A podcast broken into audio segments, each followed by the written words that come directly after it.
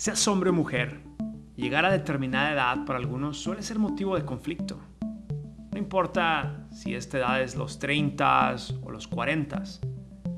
Y sin tomar en cuenta el sinfín de cosas que pueden generar ese sentimiento de angustia, los temas de dinero suele estar en los primeros puestos de la lista. Hmm, ya estoy muy grande, no he tenido tiempo para ahorrar lo suficiente, no tengo ni dinero para comprarme una casa. ¿Te identificas? Bueno, pues hoy quiero decirte que nunca es tarde. Para todos aquellos que tienen 30 años o están cerca de los 40 y que sienten que ya se les fue el tren del dinero, pues hoy te digo, nunca es tarde. Y aún puedes tomar el tren en la siguiente parada y subirte al vagón del éxito financiero. ¿Cómo? Pues escúchame hasta el final y te darás cuenta de que es muy cierto lo que he dicho. Nunca es tarde. FinHabits presenta Hábitos Financieros. Te saludo desde Nueva York. Soy Carlos García, el presidente de FinHabits, la app financiera número uno en español. Si crees que llegar a los 30 o los 40 es malo para tus finanzas, pues estás equivocado. Apenas estás entrando en la edad en tu vida en donde probablemente vas a ganar más dinero y es el tiempo más importante para mejorar cualquier situación financiera. Así que te voy a ayudar a definir tres típicos errores que piensas cuando llegas a los 30 o los 40 y cómo los puedes cambiar. Primer error típico al llegar a los 30, no tener un fondo de emergencia o un seguro médico. Quizás has llegado a los 30 sin grandes problemas de salud ni accidentes que lamentar. Si es así, pues te felicito. Pero eso no indica que no te pasará jamás. Escúcheme muy bien. Nadie está exento a un choque o caerse, una fractura, una operación o alguna urgencia médica. Y es por eso que requieres de un seguro médico y un fondo de emergencia. Así, en ese orden, para tener la suficiente cantidad de dólares que te permita cubrir esa necesidad. En otras ocasiones te he dicho que las elevadas facturas médicas son el factor número uno de las bancarrotas en Estados Unidos. ¿Y cómo puedes evitarlo? Pues teniendo un plan. Y este plan se le llama un seguro médico y un fondo de emergencia. Entra a finhabits.com diagonal seguros y un equipo de expertos con licencia te podrá ayudar a elegir el mejor seguro médico para ti y tu familia. Nuestro equipo se encarga de buscar la mayor cantidad de subsidios posibles, de tal forma que puedas tener un seguro médico a bajo costo y puedas tener cobertura de salud en caso de que lo necesites. Pero un seguro médico puede no ser suficiente. En otros podcasts ya hemos hablado de cómo funcionan estos seguros y, cuáles son los gastos de bolsillo que aún así tienes que hacer en caso de una emergencia médica, conocida como los copagos o el deducible. Bueno, sin un fondo de emergencias, aún puedes cometer un grave error que impacte tus finanzas. Un fondo de emergencia, como su nombre lo indica, es aquella cantidad de dinero que ahorraste específicamente en caso de que lo necesites. Si bien no debería haber un límite para este fondo, puedes empezar con una meta de mil dólares y después seguirla ampliando. Te lo pongo de esta manera. Imagínate que tienes un terrible accidente en la carretera y cuentas con seguro para auto y seguro médico. Te aseguro que entre el deducible de tu vehículo y el copago para una hospitalización grave apenas te alcanzará con esos mil dólares de tu fondo de emergencia. Así que échale ganas no se te olvide, hay que tener el seguro médico y además un fondo de emergencias. Es hora de renovar tu plan de seguro médico para que tengas cobertura en el 2022. Llámanos y habla con un agente autorizado de FinHabits hoy mismo al 1-800-370-3181. Te ayudamos a renovar tu plan o encontrar uno nuevo. Tienes pocas semanas para renovar tu plan y no perder tu cobertura médica. El segundo error típico al llegar a los 30 es creer que no necesitas pensar en tu jubilación. Pues mucha gente piensa que esto no es un problema para ellos, pero déjame te digo lo contrario. Ahorita es exactamente el momento que tienes que pensar e invertir en tu futuro. Más específicamente hay que pensar en tu jubilación. La jubilación en Estados Unidos suele considerarse alrededor de los 65 años, así que si apenas tienes 30 años o estás por esta edad, pues ahora tienes todavía 35 años para acumular este fondo para tu retiro. ¿Y cómo hay que hacerlo?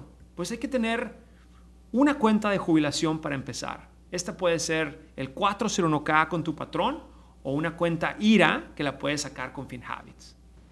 Segundo, hay que estar invirtiendo de forma diversificada.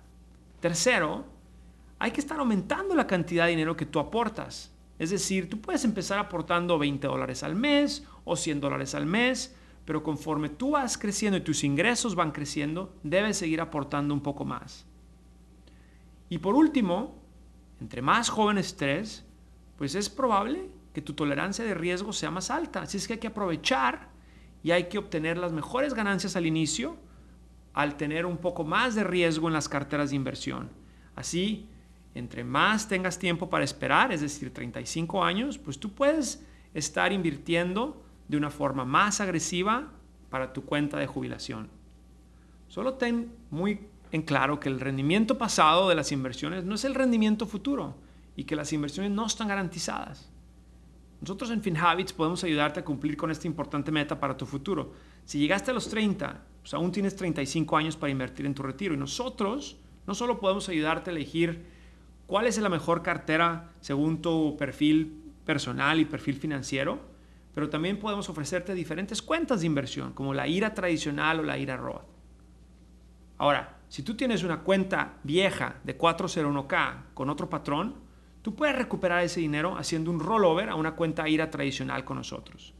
Y lo mejor es que a los 30 muchos logran una estabilidad en su trabajo, incluso con buenos ingresos, por lo que pueden maximizar su cantidad de aportación para la jubilación. Imagínate lo que puedes ganar si aportas 50 dólares a la semana, 500 dólares al mes o 10 mil dólares al año. ¿Y ves cómo no es tarde? El tercer error típico al llegar a los 30 es no haberte preocupado por tu historial de crédito ni saber diferenciar entre una deuda buena y una deuda mala.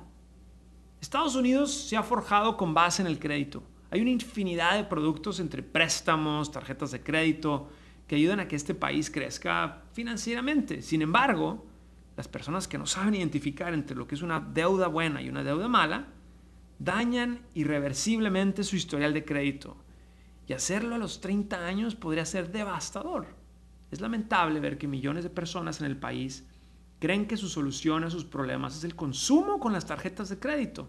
Y lo peor, que ni siquiera saben cómo funciona su historial de crédito. Existen tres agencias de crédito en Estados Unidos que revisan cómo administras las deudas desde el primer momento en el que obtienes un préstamo o abres una tarjeta de crédito. Y para muchos el primer paso es haber tenido una tarjeta de crédito. Yo no soy amigo del endeudamiento y en FinHabits nos alejamos de esa idea, pero también reconocemos cuando una deuda es buena porque te hace cumplir metas financieras a largo plazo. La más grande deuda buena que puedes adquirir es una hipoteca para tu casa, porque los bienes raíces te permiten tener un hogar para ti y tu familia, y tienes la posibilidad de que tu casa aumente de valor. Pero para aspirar a un préstamo hipotecario bueno, requieres tener un historial crediticio impecable, y ahí es donde muchos fallan. No solo a sus 30, sino desde que tienen 20 años o incluso antes y comenzaron a utilizar las tarjetas de crédito. Solo para que te des una idea, las personas en este país tienen una deuda promedio de 6.200 dólares en tarjetas de crédito. La tarjeta de crédito es la peor deuda mala que puedes adquirir porque es el producto financiero con mayor tasa de interés en el mercado, entre un 15 y 25%, y la que con mayor facilidad puedes perder de vista en lo que gastas, porque es muy fácil pasar tarjetazo tras tarjetazo en cualquier compra. Sin embargo, para forjar un buen historial de crédito, muchas personas tienen que pasar por la tarjeta de crédito. Está curioso esto, ¿no? Entonces, para aspirar a una deuda buena, como puede ser una hipoteca, debes ser cuidadoso con tu puntaje de crédito y utilizar responsablemente las deudas malas que adquieres con una tarjeta de crédito. Así es. Te recomiendo que por lo menos una vez al año monitorees cómo está tu historial de crédito en cada una de las tres agencias importantes de Estados Unidos. Gracias por acompañarnos en este episodio de Hábitos Financieros. Soy Carlos García de FinHabits. Este podcast es producido por FinHabits Inc., Giovanni Escalera en producción y edición, Adal Gutiérrez en guion. Recuerden que este podcast es para efectos de información y no constituye una solicitud o recomendación para comprar o vender activos. Los servicios de asesoría financiera de FinHabits solamente se proporcionan a los clientes a través de la app o el servicio online. El rendimiento de las inversiones no está garantizado y los resultados pasados no son garantía de resultados futuros.